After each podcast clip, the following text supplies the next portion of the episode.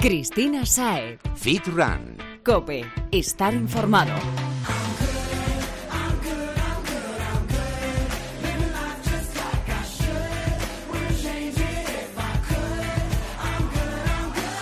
Bienvenido, Fitrunner.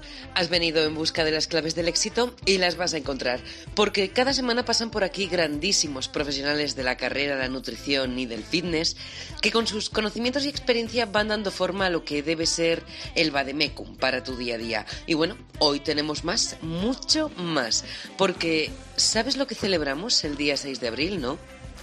Bueno, por si se te ha pasado, te lo voy a recordar. El Día Internacional del Deporte. Y digo yo que, dado todo lo que nos ayuda a la actividad física en nuestro día a día, merece un detalle, ¿no te parece?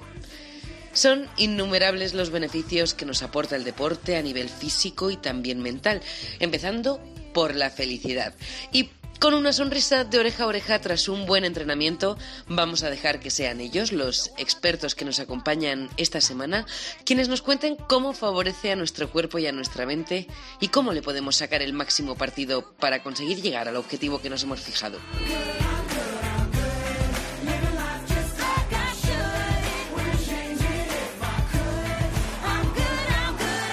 Toma nota de las redes sociales del programa para que estemos siempre conectados y empezamos a saludar a los amigos que nos van a acompañar durante este espacio que ya sabes está dedicado a ti, a tu bienestar y a tus cuidados. Estamos en Twitter, nos encontrarás como arroba fitran-cope. También nos puedes buscar en Facebook, escribe facebook.com barra fitrancope o en Instagram el sonido y la imagen no están reñidos, somos arroba fitran-es.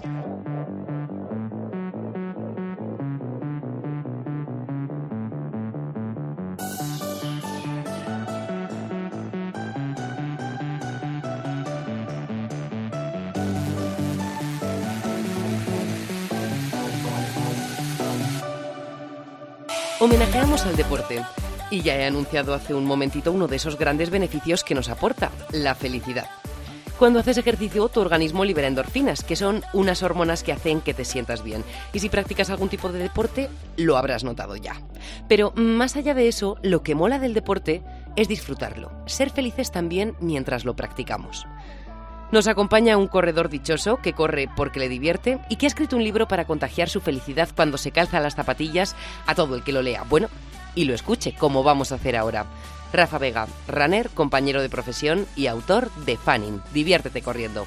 Rafa, Fanning, ¿esto qué significa? Bueno, pues significa fundamentalmente pasárselo bien a través de algo que nos apasiona a mucha gente, a, a muchos oyentes del programa, ¿verdad? Eh, a través del, del, running. Era una palabra que se me ocurrió un día en una maratón, que digamos que no es el, lugar en el que mejor te lo pasas, porque hay un componente ahí también de sufrimiento, pero, pero bueno, corriendo la maratón de Nueva York, a la que he ido unos cuantos años. ¡Qué pasada! Pues, sí, sí, sí, sí. Eh, es tan divertida, se vuelve la gente, te dan tanto que, que en aquel momento dije, fíjate, estoy eh, con ese componente, eh, componente de sufrimiento, pero también me lo estoy pasando bien. Y era un poco el, eso, el fan más running. Y con, con esa mezcla, pues salió este palabro eh, fanning y, y, bueno, de ahí el, el título de mi, de mi último libro. Libro que, que, por cierto, utilizas para predicar lo que tú denominas una filosofía a la hora de correr, ¿no? ¿En qué consistiría? ¿Cómo podemos hacer esto que acabas de decir? De a pesar de estar sufriendo, divertirnos. Fundamentalmente, creo que quitándonos el reloj. Vivimos bajo la dictadura de los tiempos, de las marcas, de los ritmos. Yo creo que las redes sociales eh, están haciéndole muy mucho bien al running, pero también también le están haciendo un poquito de mal en cuanto a que eh, mucha gente alardea de, de cuánto tiempo han tardado en hacer una maratón, cuánto han rebajado su marca y eso pues al final todos tenemos un espíritu competitivo, todos tenemos un espíritu y nos obliga o nos presiona. Entonces, bueno, yo lo que quería era eh, quitarnos un poquito eso de encima que nos oxida a la hora de, salir a entrenar y yo concibo el correr como una manera de, de forma parte de nuestro tiempo de ocio, como una manera de divertirte.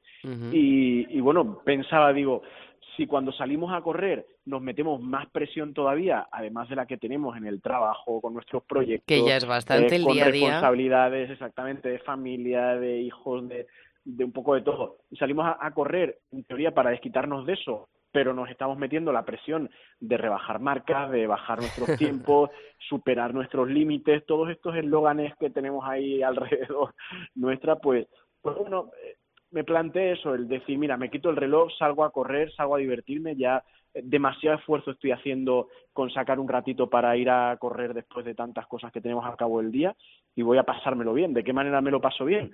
Pues bueno, eh, quedando con amigos para entrenar, eh, viajando por el mundo para correr maratones, eh, intentando apreciar los lugares bonitos por los que corremos, un montón de sitios chulísimos que tenemos en nuestro país para, para correr y que quizá no nos damos cuenta por eso, porque estamos más pendientes del reloj, del ritmo y de todo eso en cada uno de los entrenamientos. O sea que aquí el truco del almendruco, como dices, es deshacernos del reloj.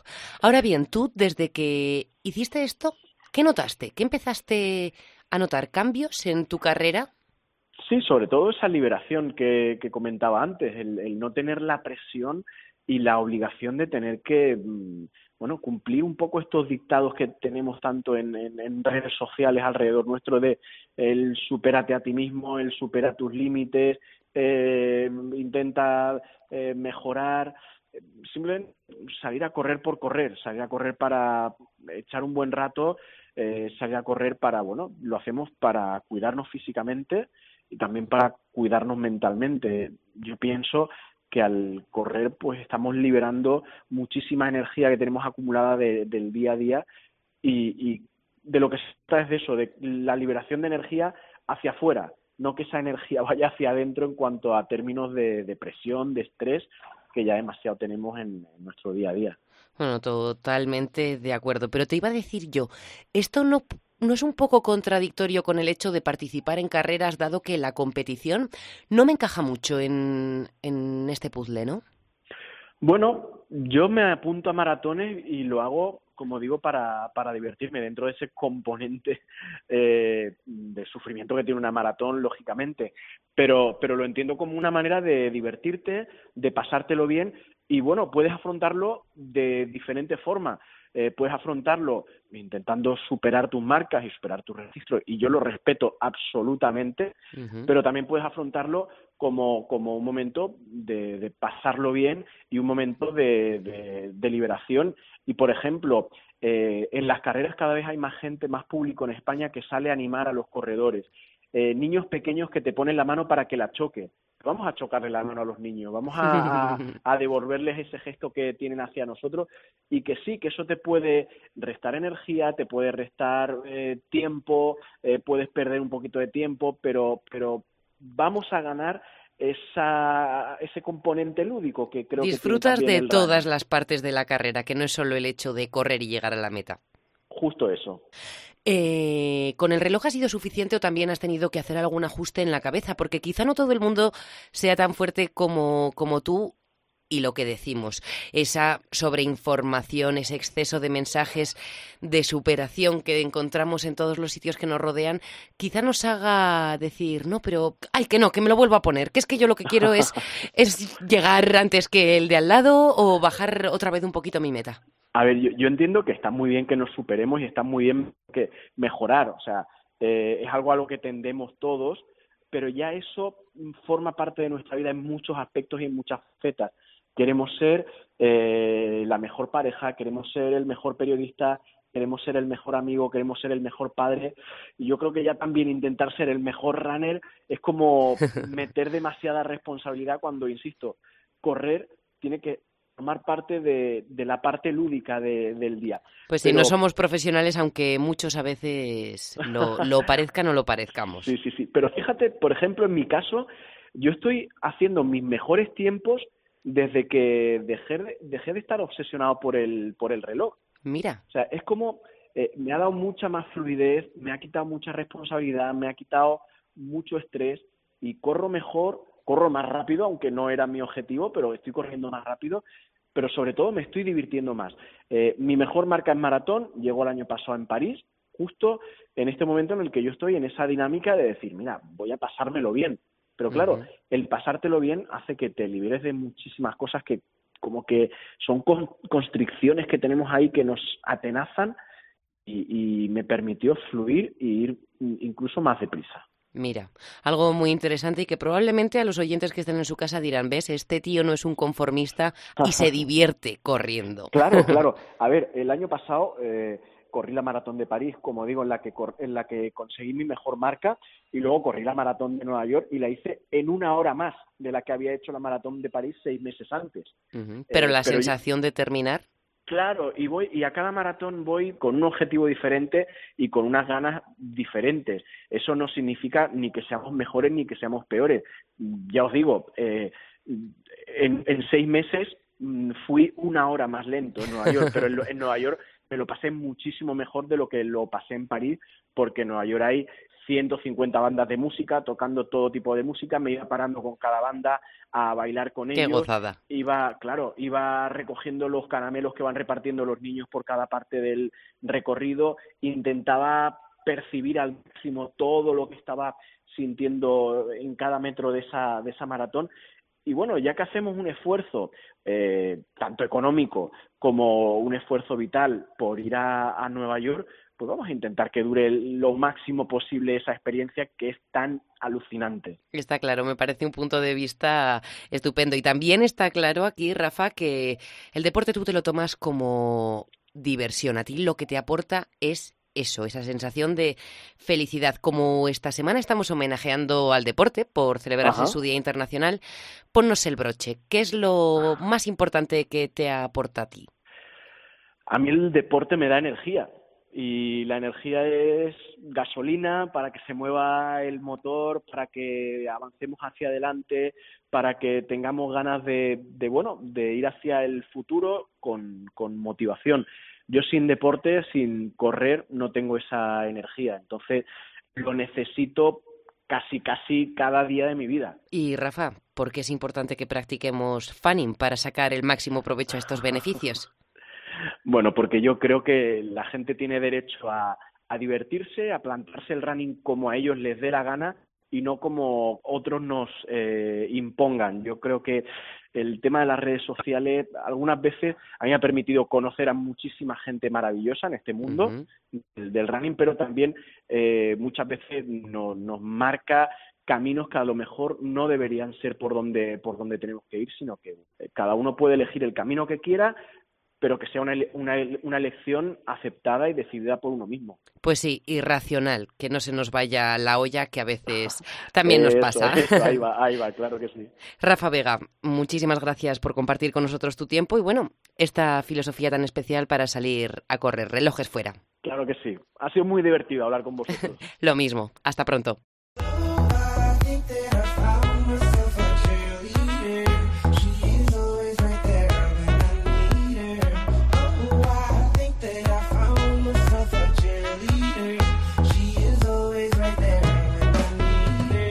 Nosotros también hemos encontrado a nuestro cheerleader. El deporte nos da la felicidad, nos divierte y podríamos tirarnos días enteros enumerando los beneficios que tiene para la salud.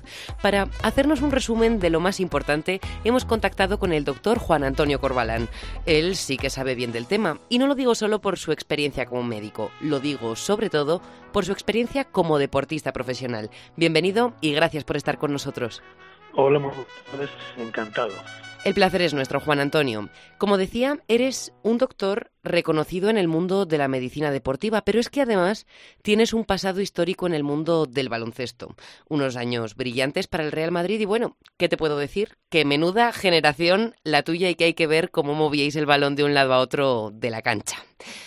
Bueno, eh, fue, efectivamente para nosotros como una, una especie de renacer de, de, un gran baloncesto ya a nivel internacional y sí, supuso, creo yo, un, peldaño importante en nuestro en nuestro acervo baloncestístico, sí señor. Bueno, ya no solo la técnica, si hablamos de títulos es un es un no parar. Precisamente por esto, ¿no? Por tu amplia experiencia en ambos casos te hemos pedido ayuda, ayuda para rendir homenaje al protagonista de la semana, el deporte, que celebra su Día Internacional el 6 de abril de cada año. Vamos a ver, ¿De qué se beneficia nuestra salud cuando practicamos deporte? Bueno, el, deporte tiene una, digamos, o aporta un beneficio. Más que el deporte, me gustaría hablar de actividad física. Yo te diría que aporta un beneficio genérico enorme, y es que está demostrado que el sedentarismo es un enorme enemigo de la salud, de todos los órganos o sistemas, y la actividad física es un poco la única manera que tenemos de combatir ese sedentarismo. Por lo tanto, hay luego unas adaptaciones que son más centrales y que afectan a cada órgano en concreto, desde el cerebro al corazón, al músculo, al aparato respiratorio y a otros más. Y luego hay una, parte de mejoras eh, periféricas, es decir, que afectan a todo, a lo general de nuestro, de nuestro organismo. Muchas de esas mejoras son eh, agudas, se van produciendo por fenómenos de adaptación y son funcionales, es decir, nuestro organismo funciona mejor y otras son estructurales. Se modifica claramente nuestra morfología para obtener más rendimiento. La hipertrofia cardíaca y los cuerpos más o menos definidos o la fuerza de latir de nuestro corazón está íntimamente ligado a esas alteraciones eh, que son que son definidas en el tiempo, vamos. O sea que partiendo de la base de que va a tener, como decíamos, muchísimos beneficios de, distinto, de distinta índole para nuestra salud, además, dependiendo de nuestras características, tendrá unos u otros extra. Sin duda, nosotros podemos elegir un poco el tipo de ejercicio en función de los objetivos que queramos perseguir.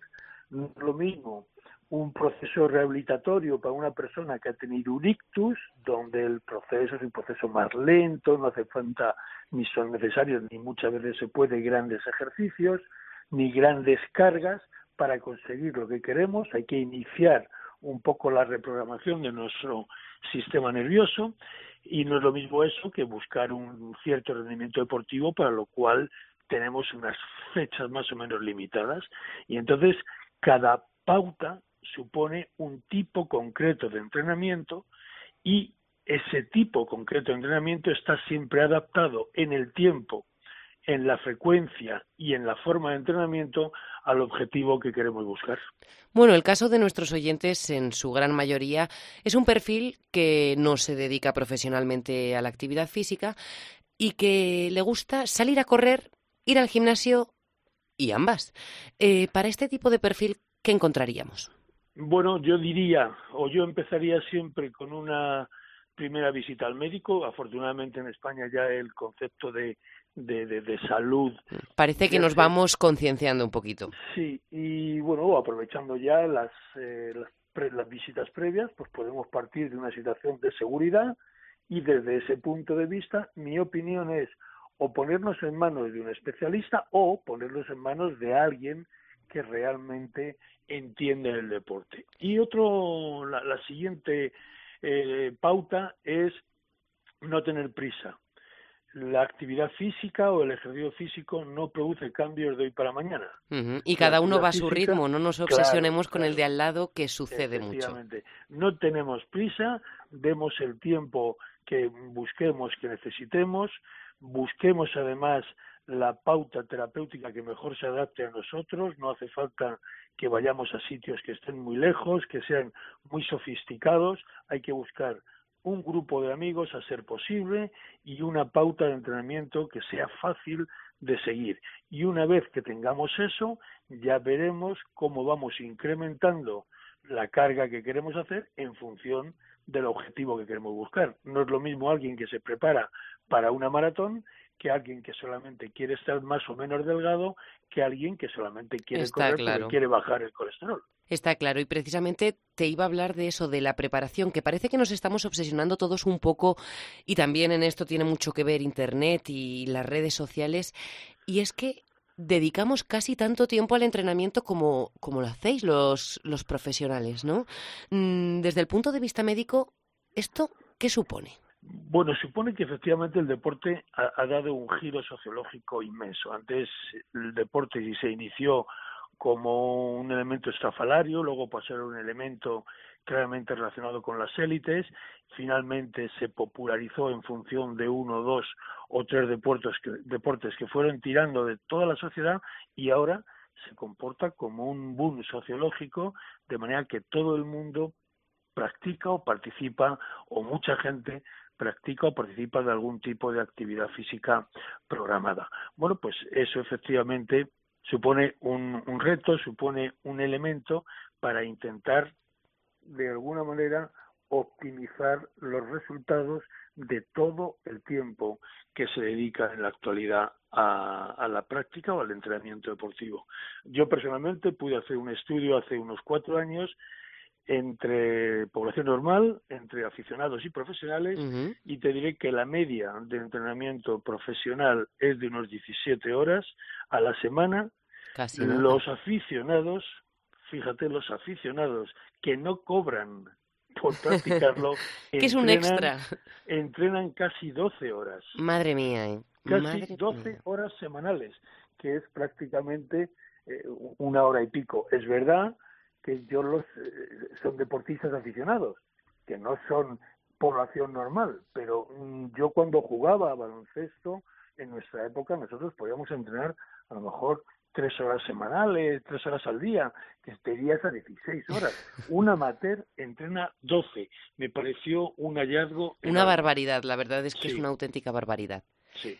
Pero doctor, esto, mmm, si llevamos un control, como decíamos, de un profesional, un control médico, no tiene por qué mmm, perjudicar a nuestro día a día o podría tener algún, algún perjuicio considerando que normalmente todas esas horas las conseguimos sacar quitándole un poquito al sueño. Bueno, esa es una, una mala una mala solución. Es decir, uh -huh. el, el entrenamiento que se haga tiene que ser un entrenamiento perfectamente asumible por nuestra capacidad física, compatible con el resto de ocupaciones y desde luego no puede interferir en lo que sería el descanso, ya que el descanso forma parte de lo que llamamos el entrenamiento invisible. Es decir, es una, una fase del entrenamiento donde nosotros, sin hacer nada, asimilamos las cargas a veces muy fuertes que hemos ido asumiendo durante el entrenamiento. Por lo tanto, un entrenamiento sin descanso, lejos de beneficiar, lo que hace es producir un fenómeno que se llama sobreentrenamiento y que es claramente negativo para la salud.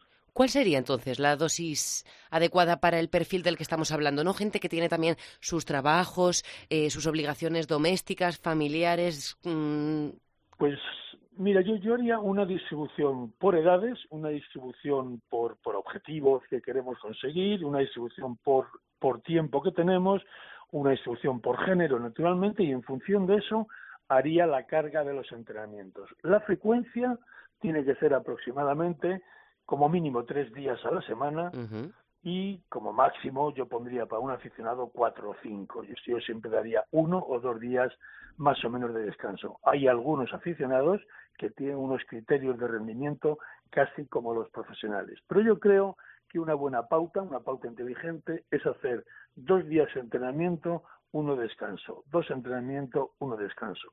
Hay gente que luego eso lo distribuye como quiere. Y luego, yo si tuviera que buscar una actividad física genérica, yo haría tres partes el entrenamiento, una parte siempre de calentamiento, uh -huh. es decir, de trote muy suave o caminar, ejercicios de gimnasia sin cargas, únicamente para movilizar las articulaciones, una, una fase que sería de tratamiento de perdón de entrenamiento concreto las tres actividades que habitualmente son más frecuentes es la marcha o carrera la bicicleta y la natación sí. y al acabar la carga que nos hemos programado durante esa sesión yo haría una fase de estiramientos una fase para intentar sí para intentar bajar volver a la calma pero con un elemento que nos aporte flexibilidad y que nos aporte elasticidad.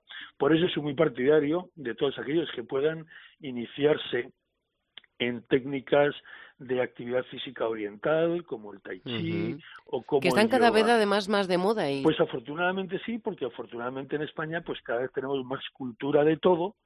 Hemos sido un país muy Bueno, y aún así dicen que somos el mercado que, que más puede crecer en los próximos tenemos, años. Tenemos una gran ventaja en eso, es que tenemos un clima muy fantástico. Es decir, cuando tú llegas a casa de trabajar y es de día y hace buen clima, pues las posibilidades de que puedas animarte para hacer actividad física son altas. Si llegas de noche y llegas con una lloviendo o nevando, pues las ganas que te da de salir a entrenar son mucho menos. No me lo había planteado desde este punto de vista, pero tienes toda la razón. Oye, Antes de dejarte tranquilo, Juan Antonio, yo te quiero preguntar, pero yéndonos al plano un poco del deporte, ¿no? Ahora como deportista. ¿Destacarías otros beneficios, además de estas cosas que estamos citando, más allá de la salud? O sea, beneficios que reporta mm. el deporte, la actividad física. Muchos, muchos. Eh, yo no, no, quiero ser el típico vendedor de humo. todo, todo lo que os digo respecto al deporte lo digo ya como médico, como aficionado, como practicante en la medida eh, que puedo. Pero el elemento, el deporte tiene un elemento que cubre una parcela muy importante de nuestro equilibrio psíquico, que es, por un lado, la autoestima, nos hace tener un mejor concepto de nosotros mismos porque vamos consiguiendo pequeños retos. Y bueno, pues el día que caminas 15 kilómetros o que corres 15 kilómetros, lo tienes como un triunfo si hasta ahora estabas corriendo 14. Eso es muy importante. Aunque pensemos que es un juego, es un juego pero es importante. Luego hay otro elemento fundamental, que es la sociabilidad. Las personas que hacen deporte se hacen más sociables. La sociabilidad nos hace interactuar con los demás, estimula el desarrollo de nuestro sistema nervioso, favorece la actividad de todas las neuronas espejo. Es decir, nos pone como en, un, en una situación de estar bien para conseguir más cosas. Entonces, claro, si tú pones la parte física por un lado, la parte social por otro y la parte psicológica, psíquica por otro, pues los beneficios son enormes.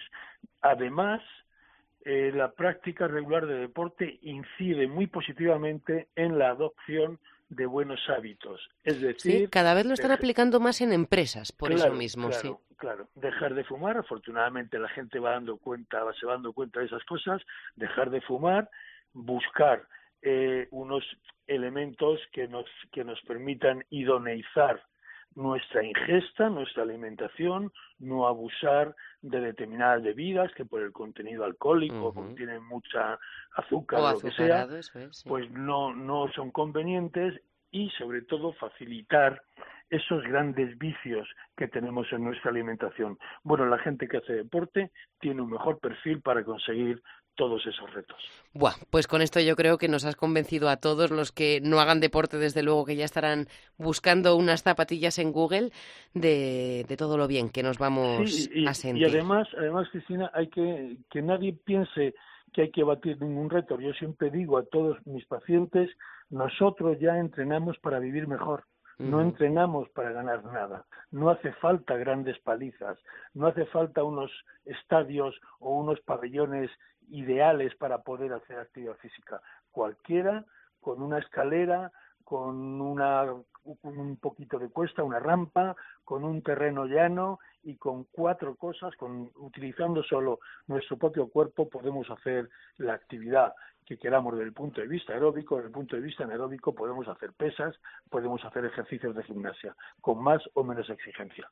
El que no lo hace es porque no quiere y que al final son todo excusas, que sin obsesionarnos y de manera racional podemos practicar la actividad que nos parezca y disfrutar de todos estos beneficios psicológicos, físicos y sociales que has mencionado. Bueno, y, también hay sitio para los que no quieren. ¿eh? Yo, yo de eso soy muy, muy, laxo también.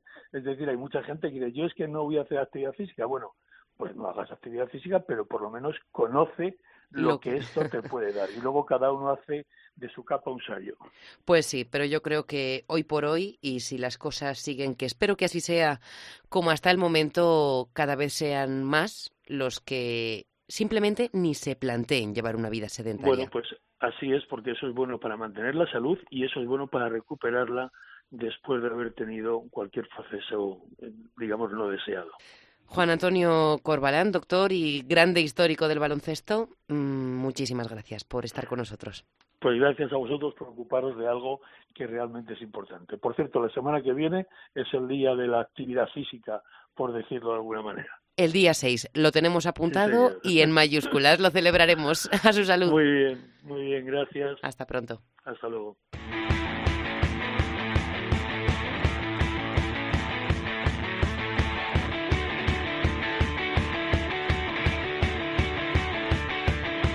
De la mano del deporte siempre, siempre, eh, siempre para nuestra salud y sí, por supuesto, para que podamos seguir superando metas, está la dieta. Somos lo que comemos, mm, lo habrás oído mil veces, y para que nos alimentemos de manera adecuada para poder gozar de todos los beneficios de llevar una vida saludable, está con nosotros nuestro querido gurú de la nutrición deportiva, Jesús Santín. Muy buenas, Jesús. Buenas tardes, Cristina.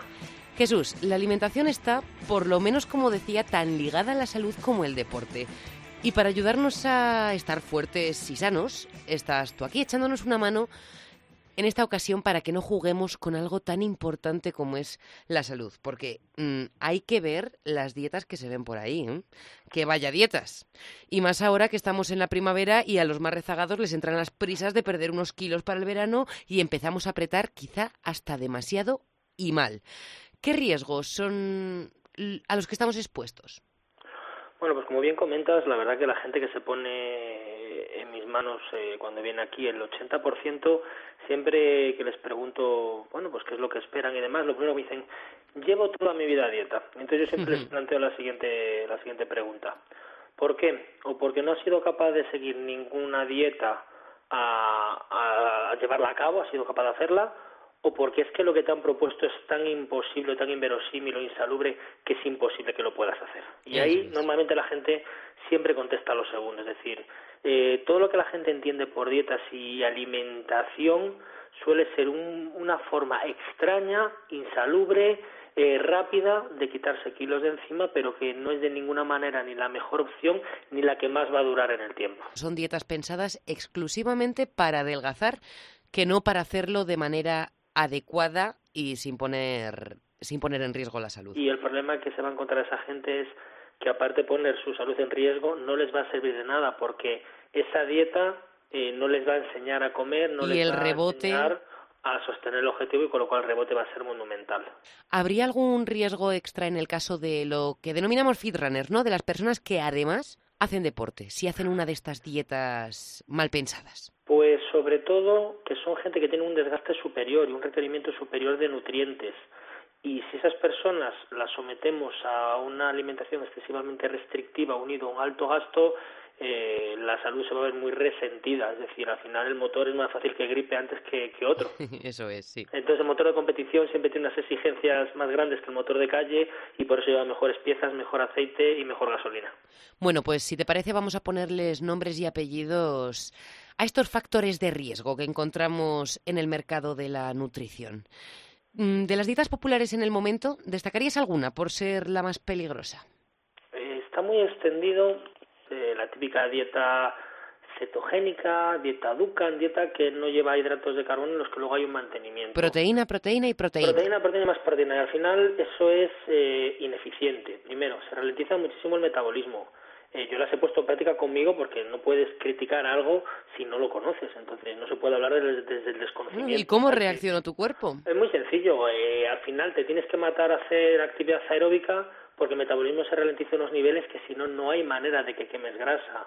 Eh, luego realmente estás eh, haciendo al cuerpo trabajar de una manera ineficiente con los carbohidratos, porque tú sacas una energía alternativa de la proteína y eso genera eh, mucho desecho en la sangre, mucho residuo a eliminar, o el olor a sudor amoníaco, cansancio hasta que entras en cetosis. Es decir, no es ni práctico ni saludable. A efectos prácticos al final no llegas a ningún lado. Dura lo que como terapia de choque o puede ser un momento determinado de un mes, pero no esa, esas dietas ducan que la gente hace. O no es sostenible en el tiempo. No es, ni sostenible ni saludable. ¿Sería la única mm, la dieta hiperproteica o hay otras que también te rechinan un pues poco? El 80-90% de las dietas que se plantean a nivel eh, popular, esas dietas express, eh, sobre todo el mayor problema que residen es que son dietas de inanición, es decir, no se come. Entonces es normal que si no se come, el periodo de tiempo que se hagan sea delgado. Claro, el balance calórico va a ser negativo, seguro. negativo, pero muy negativo. Entonces al final eso nos va a llevar a una muerte metabólica, que para levantar esos metabolismos y que el cuerpo luego sea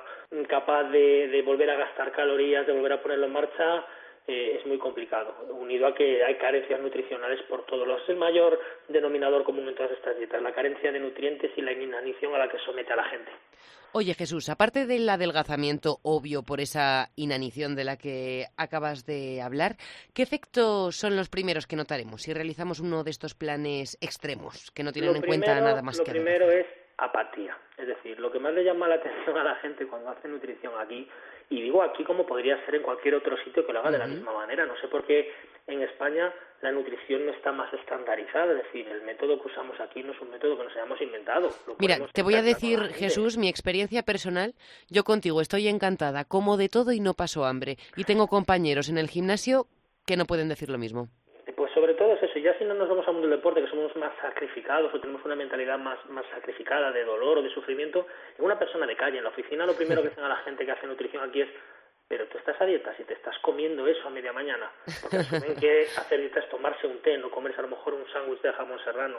Y la gente dice, oye, a mí de momento me va bien, yo estoy adelgazando y estoy de buen humor. Y sobre todo en esa sensación de, te veo bien, te veo alegre, te veo animado, no te veo con esa apatía de estoy a dieta, estoy cansado, estoy agotado, esa, esa sensación de cansancio es lo primero que, que aparece cuando hay una dieta excesivamente restrictiva. Un nivel de, de, de, de poco aguante a la hora de afrontar el día. Pues es al, que, eh, al final el cerebro funciona con azúcar.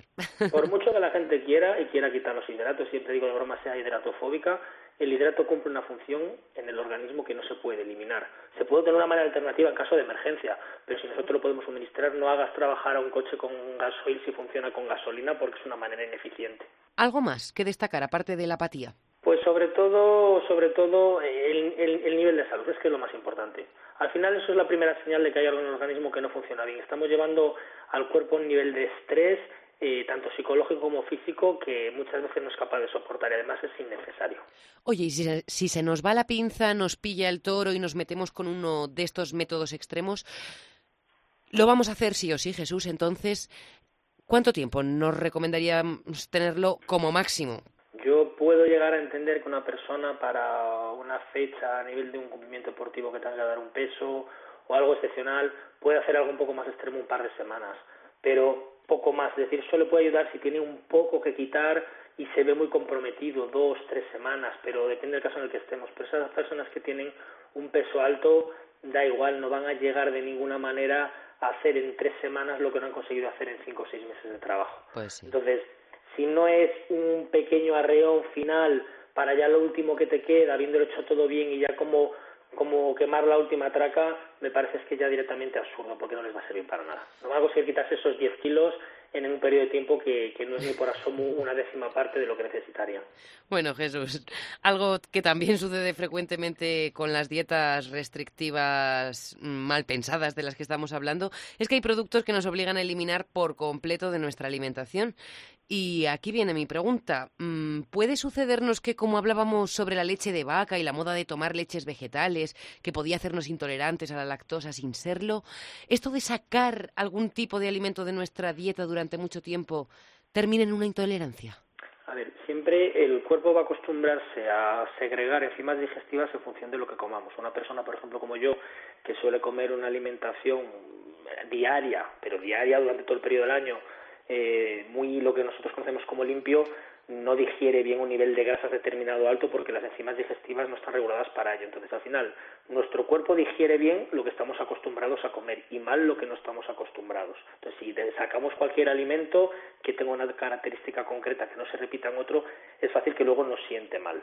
Una cosa es quitar un alimento pero que haya otro equivalente, por ejemplo, usar una proteína de carne, pero que sea más limpia que otra proteína, por ejemplo, un pollo en vez de un cerdo o una parte del cerdo magra, no una parte del cerdo con grasa, por poner un ejemplo. Es decir, pero ninguna dieta debería de tener carencias.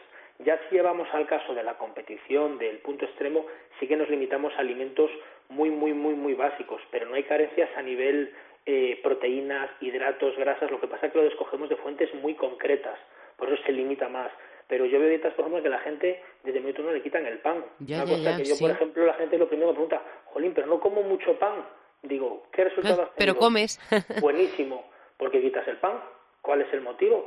Si es un pan integral, es un pan con índice glucémico bajo, unas cantidades adecuadas, ¿por qué? Porque es mejor que a lo mejor otro tipo de arroz, o porque es mejor eh, una patata que... Entonces al final muchas veces son, son cosas que la gente ha ido incorporando porque es lo primero que te dicen de manera genérica.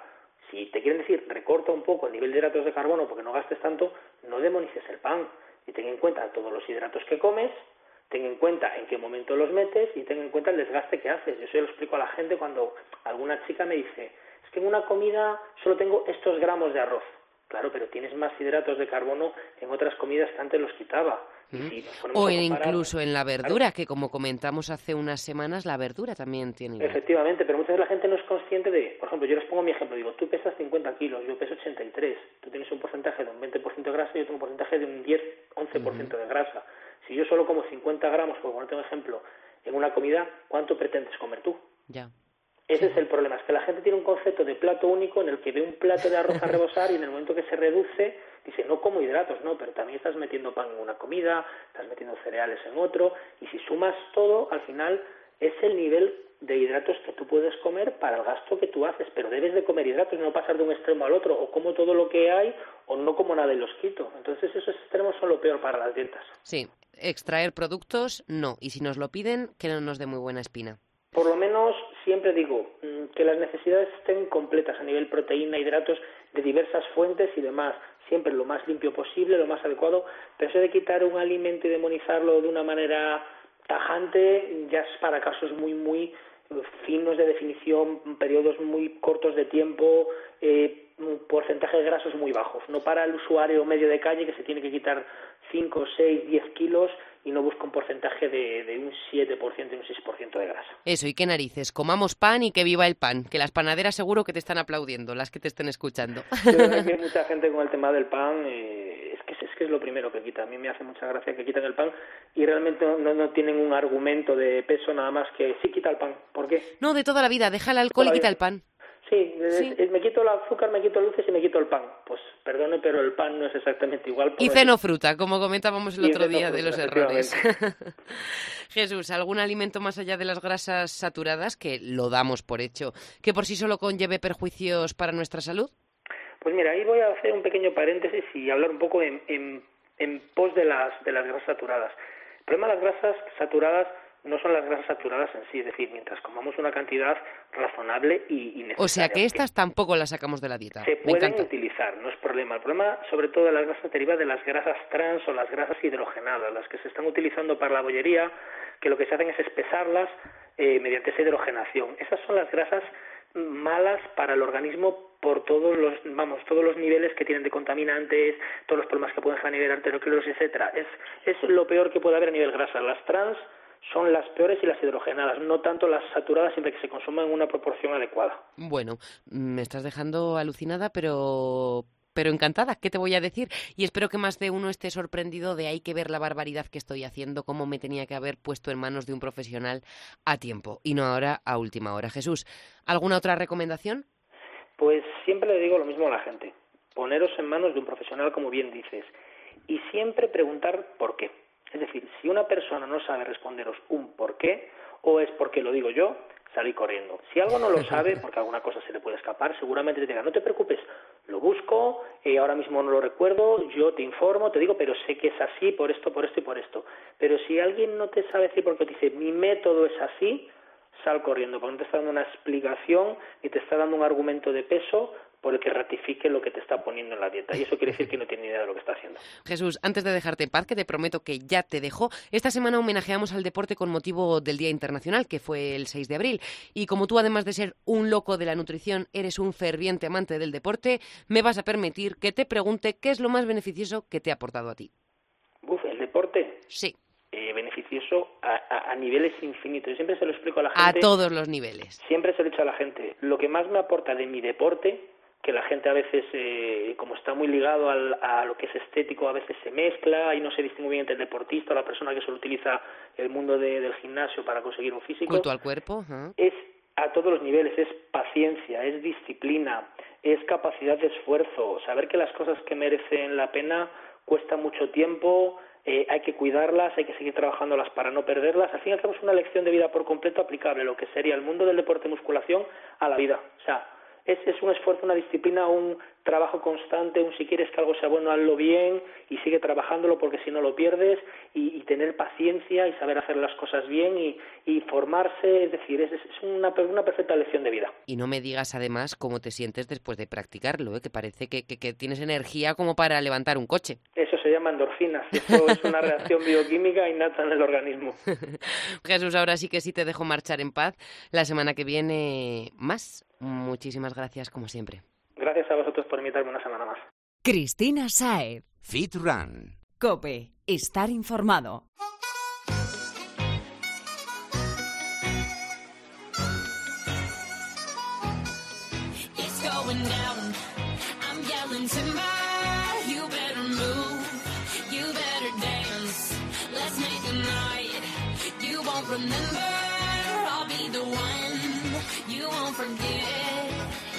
Como llevamos diciéndote todo este tiempo que hemos compartido ya, hacer las cosas bien es determinante para que puedas disfrutar de los beneficios que puede aportarte el deporte. Y una frase que, aunque hace tiempo que no digo, me encanta y sigo pensando que es fundamental tenerla en mente, es que la técnica lo es todo. Saber cómo se hacen las cosas y además por qué se hacen así. Un antiguo amigo de este programa tiene las respuestas que te hacen falta y además se expresa de tal forma que con solo su voz vas a ver en tu cabeza cada ejercicio como si se tratase de un vídeo. Él es Raúl Notario, autor del blog Al menos uno al día de la revista Sport Life y bueno, que no te voy a contar aquí su currículum, es mejor que te sorprenda con su labia. Hoy hará, si le hacemos caso, que consigamos unos brazos tonificados y bien definidos. Bienvenido Raúl. Hola, buenas tardes. ¿Qué tal, Runners? Un placer volver a estar aquí con vosotros. Lo mismo por nuestra parte, encantados de poder tenerte un día más con nosotros, Raúl. Eh, con, con, esta parte del cuerpo que acabo de mencionar, además, con los brazos, es que tenemos un dilema grandísimo. Y digo tenemos porque mm, somos sobre todo las mujeres. Queremos acabar con la flacidez, pero claro, mm, no queremos llegar a marcar ahí unos bíceps como los de los hombres. ¿Algún truquillo nos darías tú?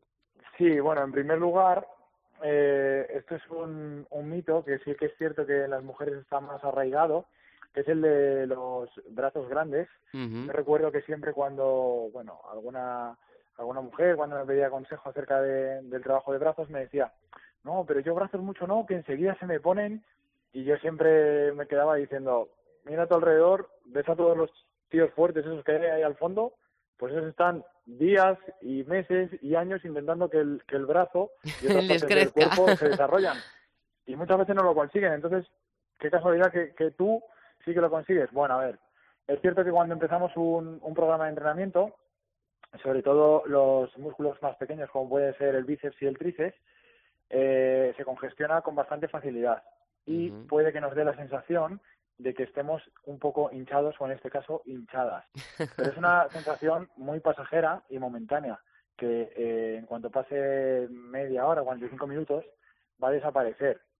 Y, y no tenéis que tener miedo, chicas, a trabajar esa parte del cuerpo, todo lo contrario. ¿Y qué ejercicios podríamos hacer así para quitarnos el miedo? Porque hemos dicho que con peso, que el peso Mm. no va a hacer que nos pongamos como, como nuestra No. pareja. No, ni mucho menos. Yo en este caso seleccionaría por, por niveles. Eh. Por ejemplo, si somos, si estamos hablando de, de iniciadas o, o iniciados, me iría a, a algo básico, como puede ser básico pero completo, como puede ser el trabajo con poleas. Ya lo hemos hablado en otras ocasiones cuando, cuando os he visitado, que, que el trabajo con, con poleas al mantener la fuerza en la fase concéntrica, que es por ejemplo la de bajada, y en la excéntrica, es un trabajo muy completo. Entonces, por ejemplo, una extensión de tríceps en polea, mirando de frente a la polea, eh, agarrando, por ejemplo, me da igual, con, con cuerda o con la... O con la barrita pequeña, sí. ese, ese puede estar bastante bien. Otro de más dificultades que a mí me gusta más, eh, unilateral con el maneral, uno de los manerales, lo cogemos de modo que la palma de la mano se cierre mirándonos a la cara, ¿de acuerdo? O sea, Y- nuestro brazo, por decirlo así, el codo en línea recta con el hombro. Eso es, el codo eh, está alineado con el hombro, pegado a nuestro cuerpo, a nuestro dorsal en este caso, y eh, agarramos el maneral mirándonos a las uñas, ¿de acuerdo? Como diciendo, ostras, qué uñas más bonitas tenemos. ¿vale? Y Bueno, en el gimnasio te tengo que decir como mujer que es que el pinta uñas no aguanta nada. Yo las llevo siempre feísimas. en ese momento, pero bueno, en ese momento lo único que tenemos que hacer es extender el brazo para que se nos quede totalmente alineado con el cuerpo y el cable de la polea quedaría en diagonal desde arriba. Ah. Si queremos dificultarlo un pelín más, en ese momento también al final hacemos un- una pequeña rotación de muñeca, como si estuviéramos haciendo el movimiento inverso a acelerar la moto. Vale, estoy aquí haciéndolo como una tonta en el estudio que me está mirando el técnico con cara de esta está loca, pero a lo tengo. Si, a ver si lo imaginamos. Yo creo que es, eh, es bastante efectivo, ¿vale? Porque terminamos de contraer el tríceps un pelín más. si cabe. Ujú. Eso sería algo, eh, digamos, más, más básico. Y luego ya, si, si quisiéramos pasar de nivel y hacer cosas un pelín más complicadas, yo me iría al TRX. ¿Cómo te gusta a ti el TRX? TRX mola mucho, ya sabéis, además portátil, lo podemos hacer en cualquier lado. Ujú, Es pues muy cómodo. al TRX y al fútbol. Vale, con el TRX sencillo de pie, ya sabéis que la inclinación del cuerpo es la que marca, digamos, la intensidad, a mayor inclinación, más dificultad, y cuanto menos eh, paralelo al suelo esté, más sencillo. Entonces, la cuestión sería formar una diagonal con los brazos extendidos, cogiendo los manerales del, del TRX, mirando hacia el suelo nosotros, ¿de acuerdo? ¿Vale? ¿Boca abajo? Sí, boca abajo. Y lo que tendríamos que hacer era, es el típico pull francés. Digamos que tenemos que hacer que nuestros brazos, nuestra, nuestro dorso de la mano, se dirija hacia, hacia la frente. ¿De acuerdo? Esto con el Mm. TRX. Madre mía, esto es complicadete, ¿eh? No es tan complicado. Lo que pasa que tal vez así explicado sí que puede, sí que puede Parecerlo. parecer algo más complicado, pero no, no lo es. Es un poquito más avanzado el, el ejercicio, sí que es cierto, más intenso y implica fibras más profundas a nivel muscular, que eso siempre, siempre es positivo. Y luego ya el siguiente que había pensado de Con el de- fútbol. con el fútbol es, digamos, el más difícil. Sería hacer una plancha sobre el fútbol con los antebrazos en el fútbol, las punteras en el suelo y el cuerpo totalmente extendido, ¿de acuerdo? Y lo que teníamos que hacer es, en ese momento los codos están flexionados y lo que tenemos que hacer es lograr que se extiendan totalmente. Guau, ahí trabajas brazo, pero también tienes que hacer una fuerza de core de la parte abdominal que alucinas. Sí, claro, pues sí, para eso me has llamado, ¿a que sí, para que te comente estas cositas. No, no, no, está claro, está claro, madre mía. Si es que contigo nunca nos, nunca nos vamos de rositas, ¿eh? Siempre nos metes caña. Sí, ese, ese a mí eh, me gusta mucho, mucho, mucho. Bueno, Raúl, estos ejercicios estarían guays para las chicas de distintos niveles y sin miedo a ponerse, como hemos dicho, con unos brazos de hombre, pero también les podrían venir bien a los chicos. Sí, totalmente. Vamos, de hecho yo los hago todos. Los que he comentado los hago todos. Eh, la Bueno, y si hay alguno los- por ahí que dude, puede buscar a Raúl en Google y ver que está fuerte, ¿eh? Raúl, estás fuerte.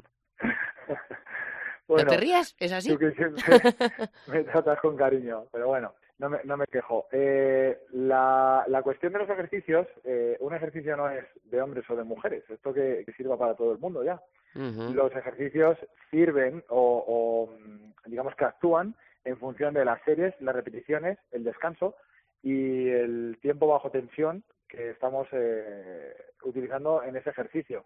Es decir, que el ejercicio no tiene sexo. Lo, lo que determina, eh, lo que marca el, ejer- el ejercicio es eso que acabo de comentar. La forma de ejecutarlo. Efectivamente, para las chicas eh, que no quieren ganar ningún tipo de volumen ni nada, pues nos podemos ir a, al, al clásico de más repeticiones. Por ejemplo, podemos ir a unas 20 o 15 repeticiones por serie. Ujú. Unas tres series estaría... más 15, que 20 sobra. repeticiones con un peso, Un peso que nos permita hacer esas 15 o 20 repeticiones. eso, pero nada de quedarnos en la zona de confort, ¿eh? No. que se ven muchas cositas por ahí. No, si estoy moviendo, movilizando la carga y estoy pensando lo que tengo que hacer luego, o si he quedado con mi amiga o con mi amigo, o si voy a ir a dar una vuelta por no sé dónde, eso quiere decir que la carga es, es poco.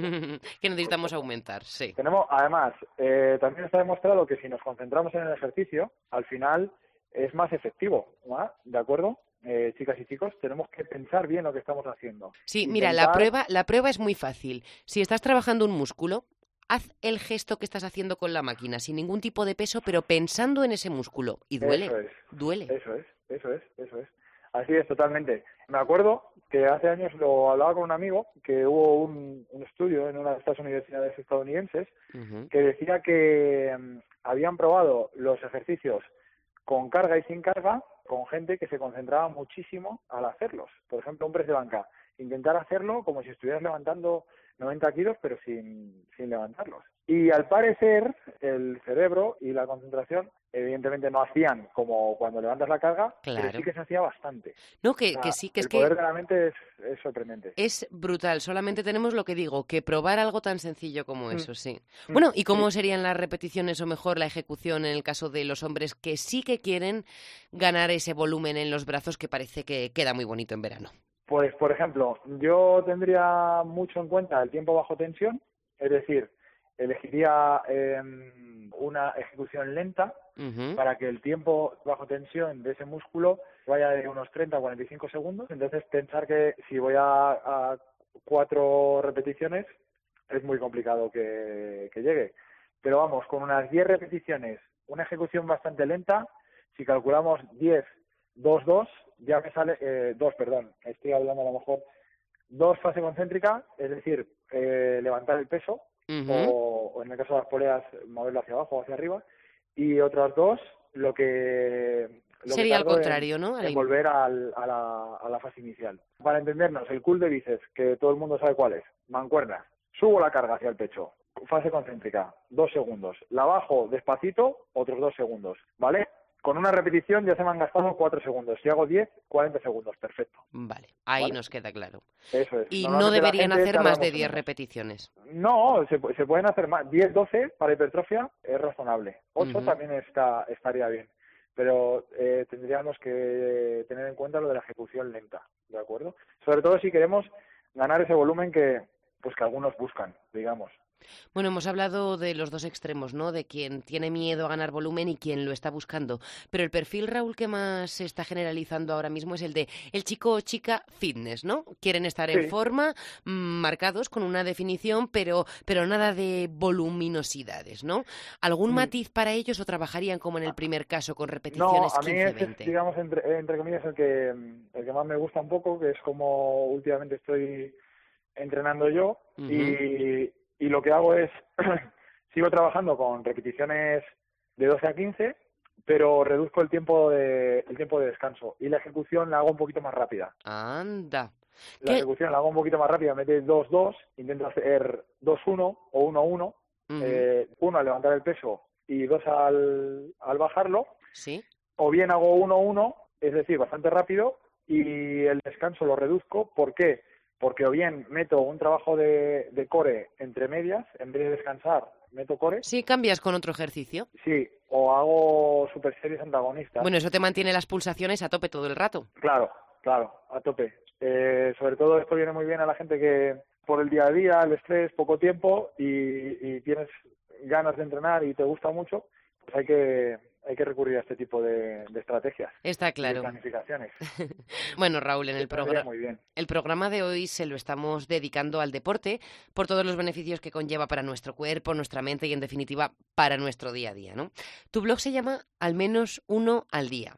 Es. ¿Nos cuentas antes de despedirnos por qué crees que es tan importante tener un mínimo de actividad física diaria? Bueno, no lo digo yo, lo dice la ciencia. Eh, el deporte está demostrado que eh, conlleva un sinfín de beneficios para la salud. Eh, la Organización Mundial de la Salud ya no define la salud solo como estado, eh, estado de bienestar físico, sino que lo hace nombrando la eh, el bienestar físico, mental y también social, o sea, de, de la gente que Muy nos rodea. importante. Claro, y al final está demostradísimo que la gente que hace deporte no solo está bien a nivel de salud, sino que se relaciona se relaciona bien, porque hay muchos deportes que son de equipo, por ejemplo, o simplemente al hacer deporte ya te relacionas, tú hay por eso está tan extendido los clubs de running, por ejemplo, porque salimos a correr juntos o vamos a entrenar juntos o hago deporte Sociabiliza. ¿no? Nos decía Claro, Juan Antonio Colbarán ahora mismo. Eso es, sociabiliza mucho y ya a nivel de salud, a nivel cardiorrespiratorio buenísimo, eh, es bueno para las depresiones, es bueno para mantenernos eh, el peso adecuado. Por ejemplo, en mi caso que soy diabético me mantiene los niveles de azúcar estables. Y aquí hago un apunte. Diabético que practica deporte asiduamente y de un- una intensidad bastante alta y está bien. Sí, sí, sí. De hecho, mis, mira, acabo de recoger los últimos análisis y, y la endocrina siempre me felicita porque tengo los valores como si no fuera diabético. Mira, oye, es, da- es de darte la enhorabuena y también de que se lo miren De aquellos que te enhorabuena al estén. deporte, al Eso. deporte hay que darle la enhorabuena. Y en eso precisamente estamos, estamos esta semana, porque ya ahora mismo, ¿qué pasaría en tu vida sin deporte? Uf, yo cuando paso algún periodo de tiempo que tengo que reducir la actividad eh, deportiva o ejercicio, sí que noto que, que me empiezo a descontrolar un poquito y, y me encuentro mal. A nivel de coco siempre parece que te falta algo, todo se te hace un pelín más, más cuesta arriba y cuando sacas esos Tienes 15, menos 20, energía, 30 ¿no? Sí, sacas 30 minutos, 20 minutos al día, para hacer, para pegarte una, una sesión hit eh, o algo así, simplemente unos fondos, algo, lo que sea, unas sentadillas, unos saltos, unos cualquier cosa. Lo que puedas, y sí. ya eres otro. Te vas a la ducha contento ya, ya, ya eres otro. Ya has, ya has hecho algo. Y vamos a recordar a todos los oyentes que cuando dicen, jolines, es que para hacer 10 minutos, pues mira, 10 minutos hacen más que esos 10 minutos en el sofá viendo la tele. Está claro, así es como sí que no, no vamos a ganar nada. Te despido agradeciéndote haber hablado contigo una vez más, esperando verte muy pronto y dándole la enhorabuena, como tú has dicho, al deporte que se lo merece. Así es, cuenta con ello, Cristina, un placer. Hasta pronto, Raúl. Hasta pronto.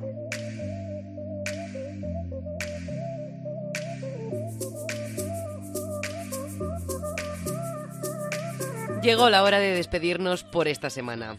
Fidraner, gracias por compartir con nosotros esta charla deportiva y hasta el próximo podcast.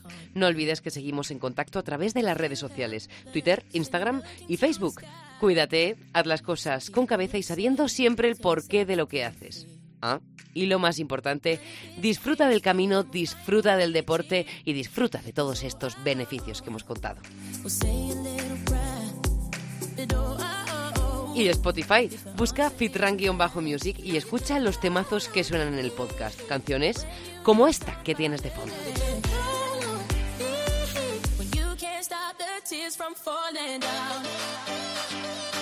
Y que viva el deporte.